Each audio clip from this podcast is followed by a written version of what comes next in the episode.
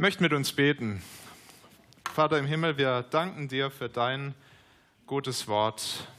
Danken dir, dass du hier bist und dass du heute Morgen zu uns reden willst, auch durch diese ganz alte Geschichte aus dem Alten Testament, das, was du mit Jakob, wie du mit Jakob Geschichte geschrieben hast, das hat auch uns was zu sagen. Und wir beten, dass wir es verstehen, dass wir uns wiederfinden in der Geschichte und dass unser Glauben wächst und dass wir vor allem dir begegnen, wenn wir auf dein Wort hören. Bitte sprich du zu uns. Amen.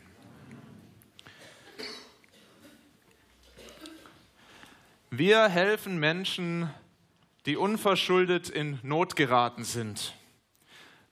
Den Spruch hörst du einmal im Jahr bei Antenne Bayern.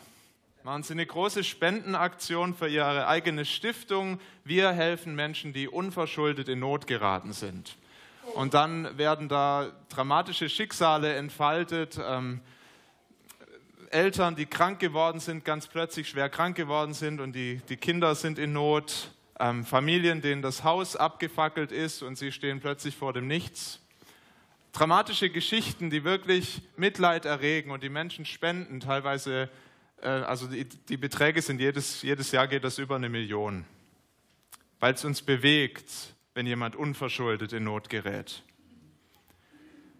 Geschichten, die du da nie hörst, sind Geschichten von Menschen, die verschuldet in Not geraten sind, die im Casino alles verzockt haben und dann auf der Straße sitzen oder die auf der Arbeit faul waren und nichts getan haben und irgendwann nach der x-ten Abmahnung dann die Kündigung bekommen. Von so Leuten hören wir da nie bei Antenne Bayern, weil mit denen hat keiner Mitleid. Für die spendet keiner. Es wird dich vielleicht überraschen, Jakob war so ein Typ, für den keiner gespendet hätte.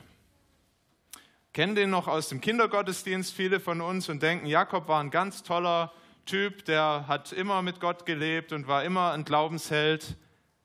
Aber wenn wir zurückdenken an letzte Woche, an die Predigt, die Jonas uns gehalten hat, da merken wir, Jakob, der kam in die Krise, der ist geflüchtet, nicht weil er unschuldig war, weil er so gut war, sondern weil er ein ganz schöner Betrüger war. Der war nicht unschuldig in Not. Nein, er hat seinen Vater, seinen blinden Vater, betrogen. Er hat ihn belogen über seine Identität. Er hat seinen Bruder aufs Übelste provoziert. Er wusste, was der Esau für ein äh, jähzorniger Typ war. Er hat ihn richtig provoziert. Und jetzt erntet er die Früchte. Er muss von zu Hause fliehen, selbstverschuldet in Not. Und jetzt das Erstaunliche, was wir heute in dieser Geschichte lesen. Wir würden nicht spenden für so einen. Aber Gott kümmert sich um so einen Betrüger in der Not. Er kümmert sich um Jakob. Das ist wirklich erstaunlich. In der bisher größten Krise seines Lebens erlebt Jakob zum ersten Mal eine echte Begegnung mit dem lebendigen Gott mitten da drin, kurz nach dem Betrug. Und er erfährt, dass dieser Gott ein Gott ist, der einen Neuanfang schenkt, ihm ganz persönlich. Und diese Geschichte, die soll uns auch ganz große Hoffnung machen, dass wir es, wenn wir es mit Gott zu tun haben, mit einem Gott zu tun haben, der ein Gott ist, der Neuanfänge schenkt, der seine Menschen liebt, der Gnade bereit hat und dass wirklich er jede Krise, jede Not, in der wir stecken, wenden kann, zum Guten gebrauchen kann, uns darin begegnen will. Ich möchte die ersten beiden Verse lesen. Wir gehen Schritt für Schritt durch. Ihr habt das auf dem ähm, Handout, die drei Punkte. Zuerst eine große Krise. 1. Mose 28, Abvers 10. Ich lese nur die Verse 10 und 11.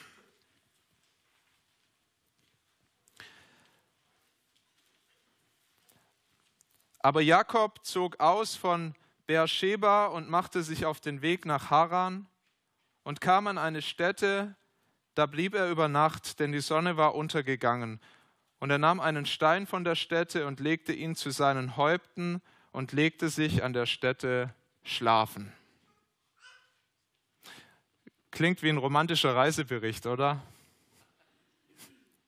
weiß, manche mögen das, so in der Wildnis allein, auf Steine gebettet. Der Max lacht, der würde das mögen. Aber was hier berichtet wird, das ist wirklich eine Riesenkrise. Das ist die Lebenskrise in Jakobs Leben bis dahin. Ihr wisst, was Jakob für ein Typ war. Jakob war gern bei den Zelten. Der war nicht gern in der Wildnis. Jakob wird uns beschrieben als ein Muttersöhnchen. Der war ganz gern bei Mama und hat äh, für sie gesorgt und hat sich von ihr kochen lassen und versorgen lassen. Und plötzlich ist er da von einer Stunde auf die nächste tatsächlich. Man müsste euch überlegen, am Morgen ist er noch aufgestanden und dachte, das wird ein ganz normaler Tag. Und dann endet der Tag so, er muss fliehen, ist auf sich allein gestellt. Der Boden unter den Füßen weg, nichts ist mehr so, wie es mal war. Seine Familie weg, das Zuhause weg, die Sicherheit weg, muss um sein Leben fürchten, dass Esau ihn umbringt. Deshalb ist er auf der Flucht. Und der Vers 11 schildert uns dann ein erbärmliches Bild. Jakob legt sich bei Einbruch der Nacht schlafen und er hat kein Zelt, noch nicht mal ein Bett, noch nicht mal ein Kopfkissen, nur Steine, auf die er sich da betten kann ist wirklich tief gefallen. Ich habe das schon angedeutet, Jakob war nicht unschuldig an dieser Krise, war deutlich erkennbar verantwortlich für das, was ihm geschehen ist. Hat sich verkleidet, wir haben das letzte Woche gesehen, er hat sich verkleidet und so getan, als sei er sein Bruder Esau, als der Vater den Segen sprechen wollte. Und nicht nur das, er kommt zu seinem Vater und der blinde Isaak fragt, ja, bist du denn mein Sohn Esau? Und er sagt, ja, ja Vater, ich bin's. Macht sogar viele Worte, weil er sich so sicher ist. Den Vater, den kann ich betrügen. Und noch schlimmer, er lügt sogar mit Gottes Namen. Könnt ihr euch erinnern? Der, der, der Isaak, sein Vater, fragt ihn, wie hast du denn so schnell ein Wild gefunden? Wie kann denn das sein? Das ging ja äh, ganz, ganz schnell. Und er sagt, der Herr, dein Gott, hat es mir beschert. Das ist schon ganz schön heftig. Spricht viel dafür, dass Jakob zu diesem Zeitpunkt Gott noch gar nicht richtig kannte. Er mag um die Verheißungen Gottes gewusst haben, das haben ihm seine Eltern erzählt. Auf jeden Fall, die Rebekka, seine Mutter, hat ihm das erzählt, dass da große Verheißungen über seinem Leben stehen. Aber noch scheint es mehr der Glaube seiner Eltern gewesen zu sein. Nicht sein persönlicher. Also zumindest eng kann seine Beziehung zu Gott nicht gewesen sein. Sonst hätte er das nicht so leichtfertig sagen können. Der Herr, dein Gott, hat mir dieses Wild beschert. Also so lügen, mit Gottes Namen im Mund lügen, das kannst du nur, wenn du entweder glaubst, Gott gibt es überhaupt nicht, oder Gott ist sehr, sehr schwach und ganz weit weg.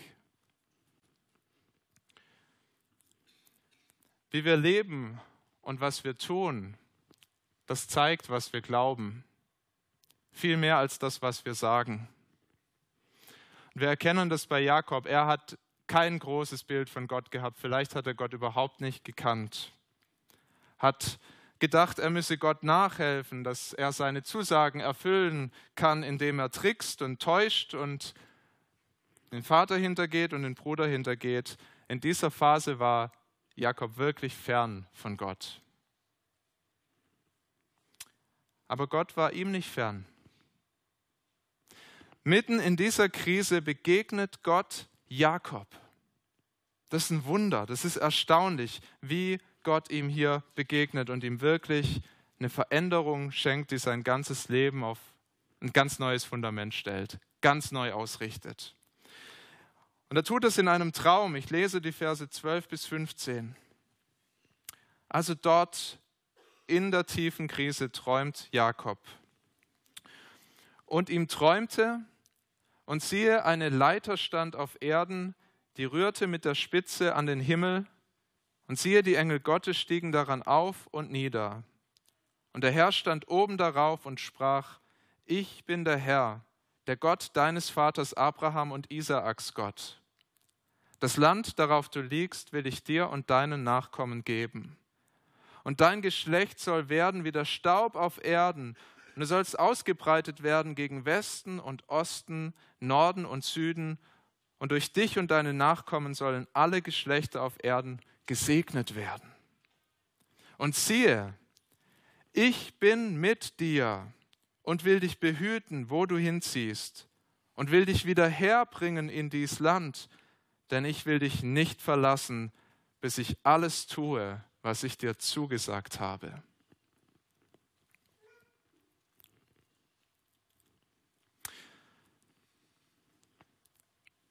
Sind das nicht ganz erstaunliche Worte, die Gott hier spricht? Ist es nicht ganz erstaunlich, dass Gott in dieser Krise Jakob begegnet? Er gebraucht einen Traum. Jakob sieht in diesem Traum, er sieht den Himmel geöffnet, sieht eine Leiter oder man kann auch übersetzen eine Treppe, auf der die Engel auf und niederfahren. Gerade noch völlig einsam, gerade noch alles im Chaos, alles zerstört in seinem Leben und plötzlich merkt er, es gibt viel mehr. Er bekommt einen Blick in, eine ganz, in die unsichtbare Welt, eine ganz andere ähm, Realität, die er plötzlich erkennen darf. Gott ist viel näher, als ich gedacht habe. Er arbeitet hier auf dieser Welt. Er arbeitet hier mitten in meinem Chaos. Ist er da? Seine Engel sind da. Boten Gottes, die seine Arbeit tun auf dieser Welt. Er sieht die Engel und er sieht Gott selbst. Hier in diesem Text, da klingt das so, als würde Gott oben auf der Leiter stehen, oben an der Treppe und er spricht zu ihm herab. Man kann aber auch anders übersetzen und andere Übersetzungen tun das auch, in denen heißt es, der Herr stand dicht bei Jakob. Gott kommt an die Seite von Jakob und gibt ihm gewaltige Verheißungen haben das gerade gehört, was Gott ihm verheißt. Und sind das nicht wirklich erstaunliche Worte? Man müsste doch eigentlich erwarten, dass Gott jetzt mit dem erhobenen Zeigefinger kommt und im Jakob erstmal den Kopf wäscht und im Jakob erstmal sagt, du Betrüger, meinst du wirklich, du kannst mir auf die Sprünge helfen und meine Pläne selber mit deinen Methoden umsetzen, mit deinen Tricks und deinen Täuschungen? Gott das nicht alles mitbekommen? Aber Gott ermahnt ihn nicht, wie man das erwarten müsste. Er macht genau das Gegenteil. Er überschüttet ihn mit Segensworten, gibt ihm Verheißung um Verheißung. Sagt ihm, ich bin der Gott deines Vaters Abraham und ich bin der Gott Isaaks und ich, ich werde dir das Land geben, auf dem du jetzt liegst, aus dem du jetzt fließt. Ich werde dir das geben. Ich werde dir ganz viele Nachkommen schenken und durch deine Nachkommen, durch dein Volk werde ich die ganze Welt segnen. Völker auf der ganzen Welt werden einen Segen bekommen durch dein Volk. Wie schon bei seinem Großvater Abraham wählte Gott dafür den unwahrscheinlichsten Zeitpunkt, den man sich vorstellen kann, um diese Verheißungen Jakob zu geben. Er sagt ihm, dieses Land, wo du gerade bist, das, das werde ich dir geben. Und Jakob ist gerade auf der Flucht. Das ist völlig unwahrscheinlich. Wie soll ich denn das Land bekommen? Ich, ich muss gerade fliehen, da, da lauert mein Bruder Esau, der will mich umbringen. Jakob hatte noch nicht mal eine Frau zu diesem Zeitpunkt. Mein Abraham und Isaak, die hatten wenigstens schon mal Frauen. Waren unfruchtbar, aber immerhin, sie hatten schon mal Frauen. Jakob noch keine Frau. Und Jakob war zu diesem Zeitpunkt auch kein junger Hüpfer mehr, das stelle ich mir auch aus dem Kindergottesdienst noch so vor. So ein junger Mann, der das Haus verlässt, der war mindestens 40. Vielleicht war er sogar schon um die 70. Auf der Flucht, ohne Frau.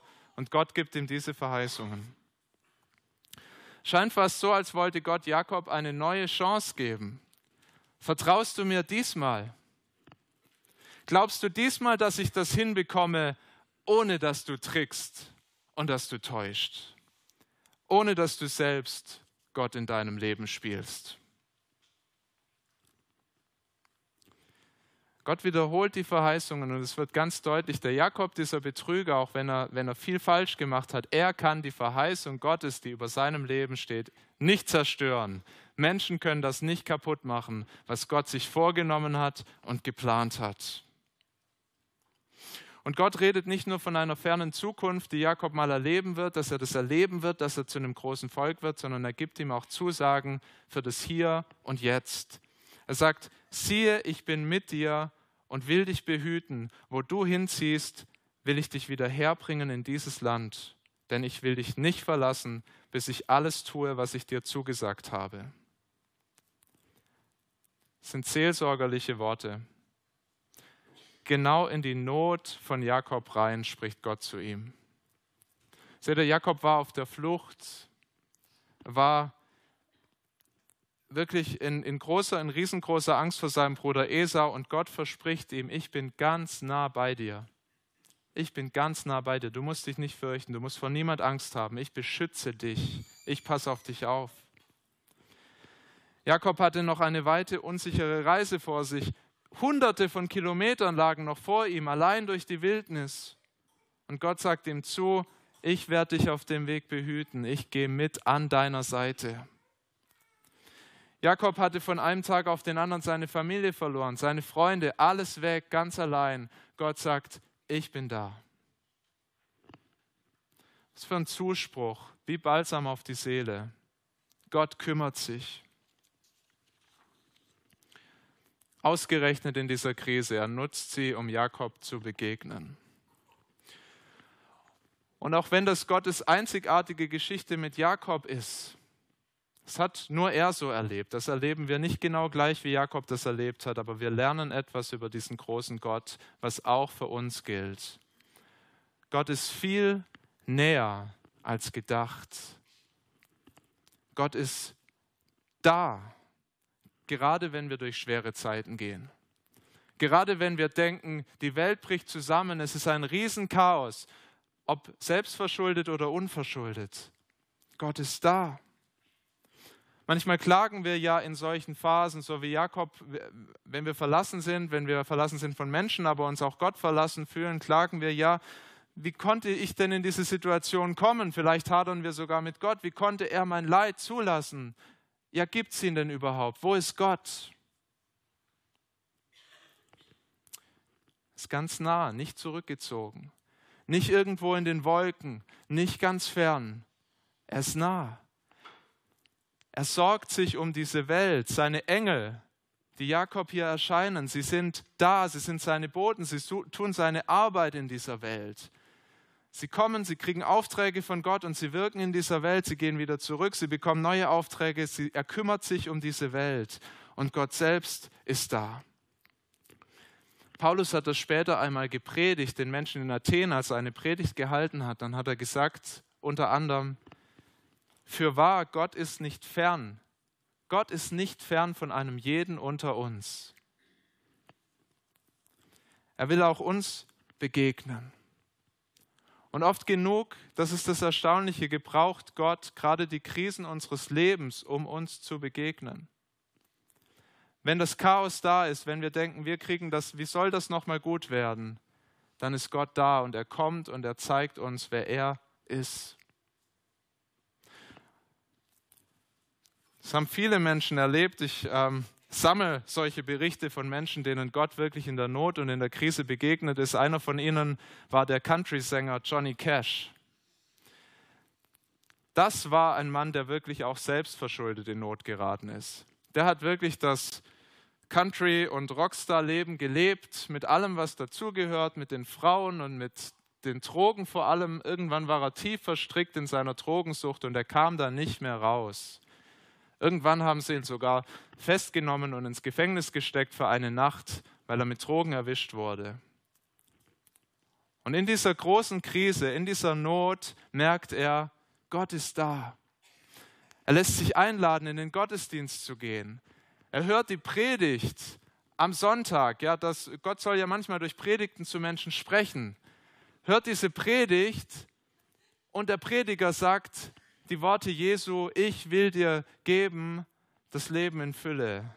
Ich will dir geben von dem Wasser des Lebens. Und Johnny Cash merkt, das ist für mich. Ich kann bei Gott wirklich neu anfangen. Ich, er, er hat Liebe für mich, er hat Gnade für mich, er ist mir ganz nah. Später hat er mal gesagt, ich habe Drogen und viele andere Sachen ausprobiert Aber es gibt nichts, was die Seele mehr erfüllt, als Gottes Reich in sich zu tragen und zu fühlen, wie es wächst. Er hat erkannt, wie gut die Liebe und die Nähe Gottes tut. Jakob hat das erkannt, wie gut die Liebe und die Nähe Gottes tut, da in der Einöde. Und wir können das auch erleben. Egal wie verkorkst das Leben bis hierher gelaufen ist, egal wie chaotisch und wie ja, turbulent es in unserem Leben zugeht. Kann sogar sein, dass dein Leben in der Krise steckt und im Chaos, wenn du ganz regelmäßig im Gottesdienst bist und eigentlich denkst, ja, ich bin doch Gott zu nah, aber dass du dich ganz weit weg fühlst. Gott ist nicht fern, er ist nah, egal wie verkorkst dein Lebensweg ohne Gott war, ja sogar egal wie verkorkst er mit Gott war. Jakob hatte Gott schon gekannt, aber nicht so, wie er ihn da kennengelernt hat. Und wir sehen, dass Jakob als neuer Mensch aus dieser Begegnung rausgeht. Tief verändert. Er hat sein Leben an diesem Tag ganz neu ausgerichtet. Lese uns den letzten Abschnitt. Als nun Jakob von seinem Schlaf aufwachte, sprach er, für wahr, der Herr ist an dieser Stätte und ich wusste es nicht. Und er fürchtete sich und sprach, wie heilig ist diese Stätte. Hier ist nichts anderes als Gottes Haus und hier ist die Pforte des Himmels. Und Jakob stand früh am Morgen auf und nahm den Stein, den er zu seinen Häupten gelegt hatte, und richtete ihn auf zu einem Steinmal und goss Öl obendrauf und nannte die Stätte Bethel, vorher aber hieß die Stadt Luz. Und Jakob tat ein Gelübde und sprach, wird Gott mit mir sein und mich behüten auf dem Weg, den ich reise, und mir Brot zu essen geben und Kleider anzuziehen, und mich mit Frieden wieder heim zu meinem Vater bringen, so soll der Herr mein Gott sein. Und dieser Stein, den ich aufgerichtet habe zu einem Steinmal, soll ein Gotteshaus werden. Und von allem, was du mir gibst, will ich dir den Zehnten geben. Wir sehen, dass Jakob diesen Traum nicht einfach als einen Traum genommen hat, sondern wirklich verstanden hat, das war eine Vision. Es mag uns vielleicht ein bisschen seltsam sein, so dass Gott durch einen Traum zu Menschen spricht. Bis heute erleben das aber Menschen. Wir hören das vor allem aus der arabischen Welt, dass Muslime sagen, Gott ist mir im Traum begegnet und sie fangen an zu suchen und sie suchen Christen und sie kommen zum Glauben an Jesus Christus. Erstaunlich, bis heute passiert das. Jakob hat das erlebt. Und er merkt, da hat Gott selbst zu mir gesprochen und er ist überwältigt. Und es ist interessant, obwohl Gott ihn nicht mit dem Zeigefinger ermahnt hat, Jakob fürchtet sich. Das gesehen? Jakob wacht auf und Vers 17, er fürchtete sich und sprach, wie heilig ist diese Stätte. Er erschrickt Worüber? Ziemlich sicher musste Gott nicht den Zeigefinger erheben, weil, weil Jakob in der Gegenwart Gottes gemerkt hat, was er für einer ist. Man könnte vielleicht einen ganz kleinen Hauch von Kritik darin sehen, dass Gott sich ihm vorstellt und sagt, ich bin der Gott deines Vaters Abrahams und Isaaks. Denk nochmal zurück, wie er gelogen hat und wie er gesagt hat, der Herr dein Gott, Isaak, der hat mir das Bild beschert. Es war seine Lüge und jetzt hört er, oh, den Gott gibt es ja wirklich. Und er erschrickt, weil er merkt, mein Leben, so wie ich das bisher gelebt habe, das passt nicht mit diesem Gott zusammen. Den Gott muss ich fürchten, vor dem muss ich Angst haben, so wie ich vor ihm stehe.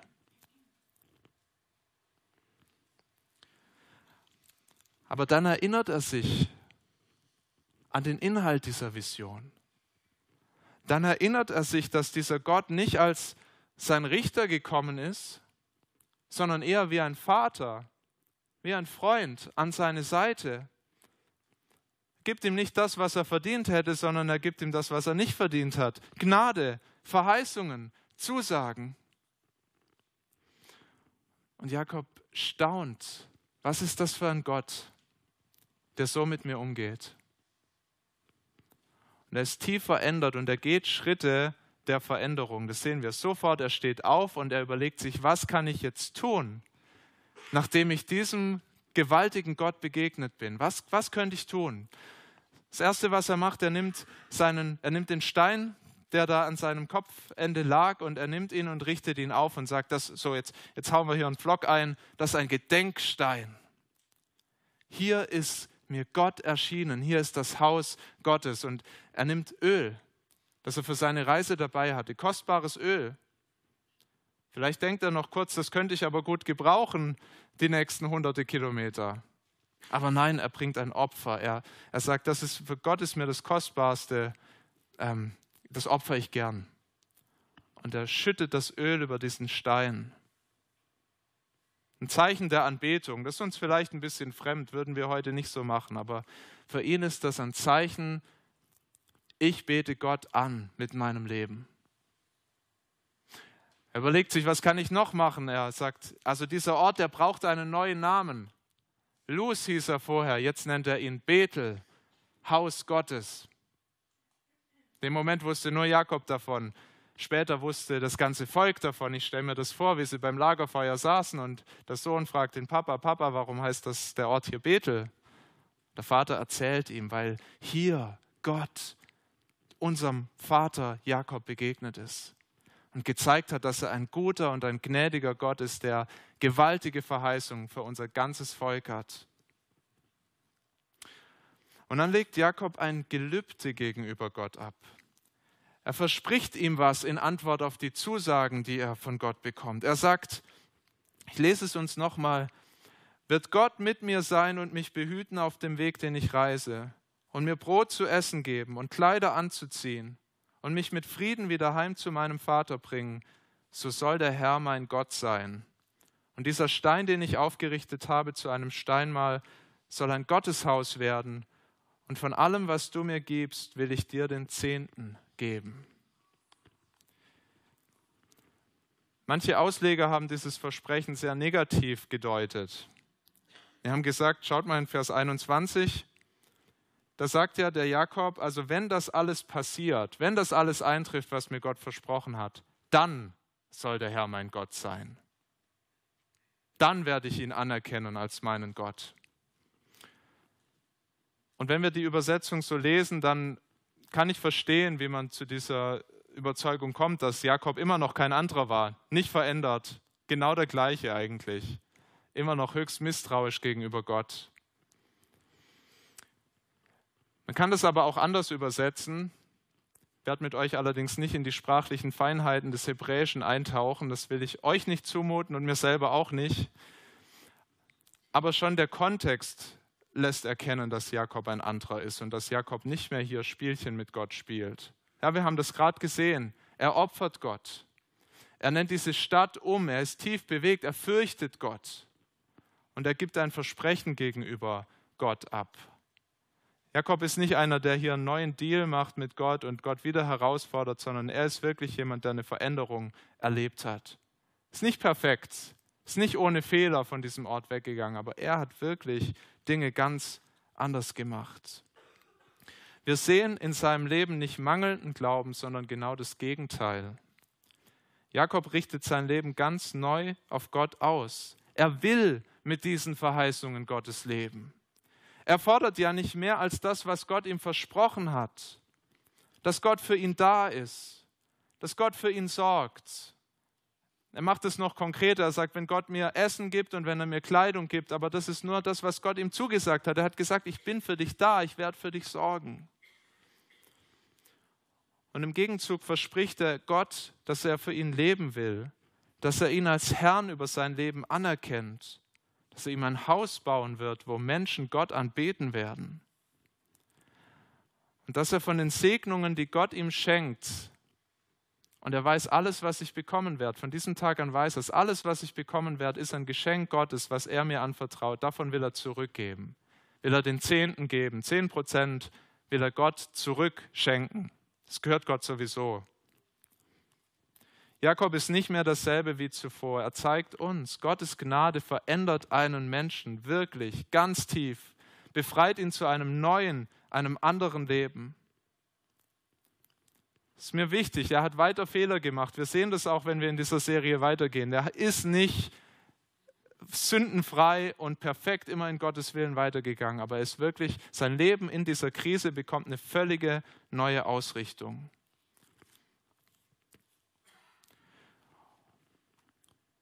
Und wieder ist das Gottes Geschichte mit Jakob, aber bei uns ist es auch so, wenn wir Gott wirklich begegnen, wenn er uns wirklich begegnet, dann kriegt unser Leben eine neue Ausrichtung. Das ist ein Zeichen, woran du auch erkennen kannst, ob, ob, ob du wirklich, ob du Gott schon kennst, ob du ihm wirklich nachfolgst, wenn du in dir wirklich dieses Bedürfnis hast, für ihn zu leben, Dinge anders zu tun, dein Leben für ihn zu leben. Es, es reicht nicht zu sagen, ich möchte seine Segnungen und seine Verheißungen, ich will, dass er mir nahe ist, aber ich lebe einfach so weiter wie davor. Das würde heißen, dass wir Gott noch nicht kennen. Das würde heißen, dass, dass er eben der ist, der für uns so, der, der im Himmel sitzt und alles Gute für uns tut, aber wir interessieren uns nicht für ihn. Nein, nein. Wir sehen bei Jakob und wir müssen das für uns auch erkennen, wer Gott begegnet, der lebt anders. Er hat ein anderes Lebensfundament, der will die Dinge aber auch anders tun. Nur ein Beispiel, weil es in diesem Text ist, wenn wir Gott kennen, wenn wir ihn wirklich erkannt haben als den guten, gnädigen Gott, der uns liebt, dann gehen wir mit unserem Besitz anders um. Das ist in diesem Text, Jakob beschließt, von seinem Zehnten, von seinem, was er hat, den Zehnten zu geben. Im Neuen Testament finden wir kein Gebot, dass wir den Zehnten geben müssen, zehn Prozent von allem, was wir haben. Aber wir finden sehr wohl, dass Christen großzügig sind mit dem, was sie haben, weil Gott so großzügig zu uns war dass Christen, wir haben das neulich in der Predigtserie durch die oder in der Predigtserie über die Liebe gehört, dass Christen Felder verkauft haben, Häuser verkauft haben, verkauft, verkauft, verkauft und dann in die Gemeinde gegeben, das Geld. Sie großzügig wurden mit ihrem Besitz, wie auch immer das in unserem Leben ganz konkret aussieht.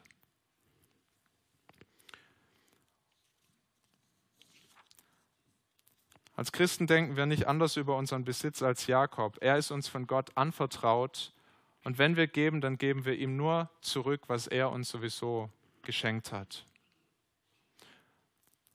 Und es gibt viele andere Schritte der Nachfolge, die wir von Jakob auch lernen könnten, dass er anbetet, dass er wirklich zu Gott kommt und ihn anbetet, er bringt ihm Opfer, er, er weiht ihm sein Leben, er sagt, ab heute will ich nach deinem Willen leben, will danach fragen, ich will anders leben.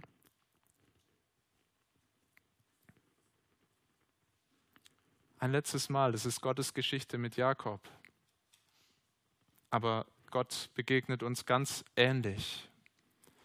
Vielleicht nicht in einem Traum, aber er ist uns noch viel näher gekommen, uns Menschen. Er ist uns so nahe gekommen, dass er einer von uns wurde, dass Jesus Christus, Gottes Sohn, auf diese Welt gekommen ist.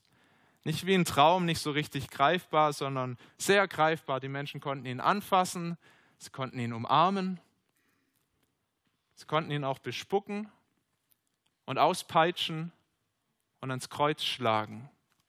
So zum Anfassen ist Gott geworden.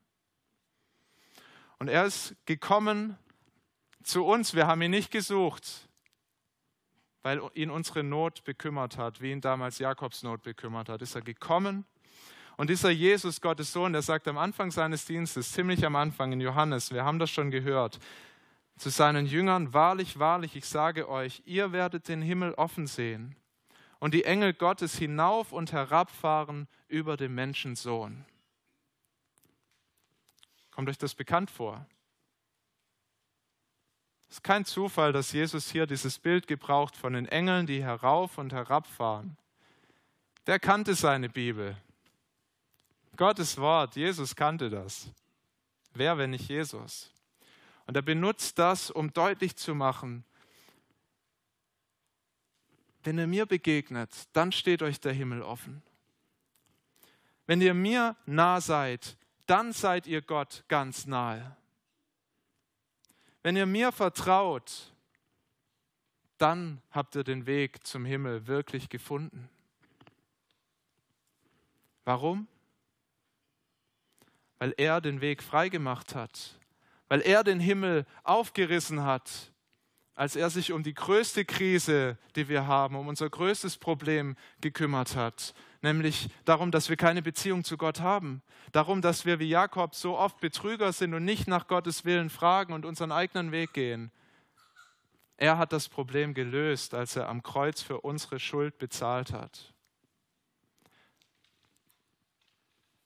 Ich bin nicht anders als ihr. Bei mir ist es auch so, dass die Probleme im Alltag manchmal viel größer sind als dieses Sündenproblem. Aber wenn wir zu Gottes Wort kommen und das neu erkennen, dann dürfen wir froh werden, dass Gott wirklich das größte Problem, das wir hatten, die größte Krise, in die wir je hineingeraten sind und die wir definitiv nicht selber lösen konnten, dass Gott sie gelöst hat durch Jesus.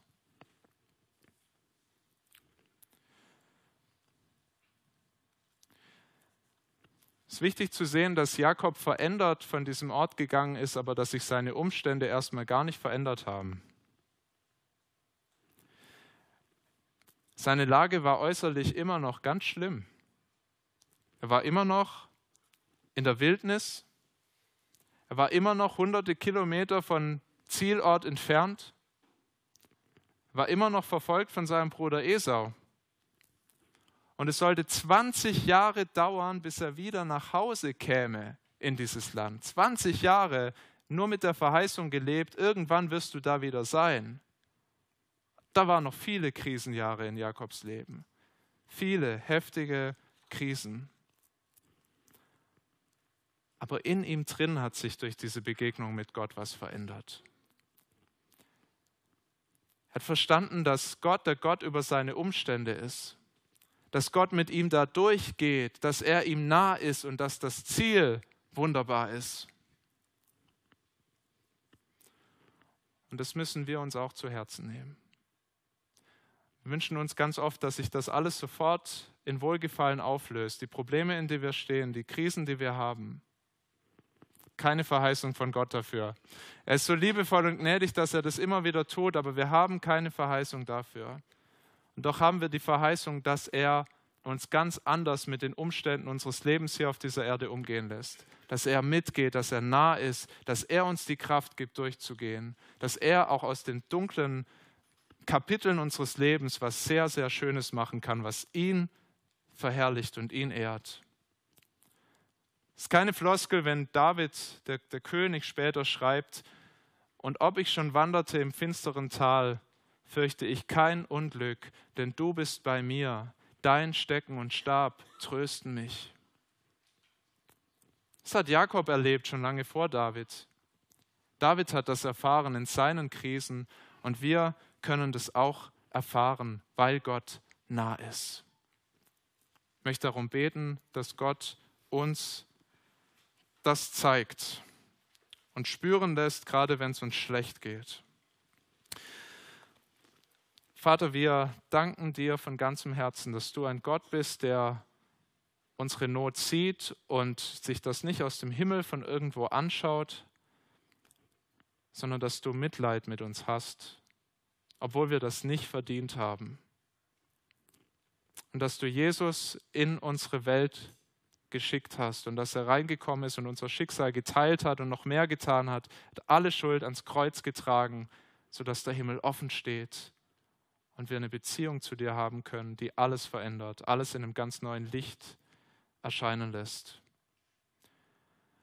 Und wir wollen heute Morgen besonders für diejenigen beten, die das gerade nicht sehen können, die ähm, nur dunkel sehen, die tief verstrickt sind im Chaos, der Boden unter den Füßen weg. Wir wollen beten, dass du kommst, dass du ihnen eine Begegnung schenkst mit dir, neue Hoffnung, neue Freude, ein Staunen über deine Liebe und deine Gnade, deine Treue, dass du da bist und mitgehst durch das finstere Tal, sie deinen Trost erfahren.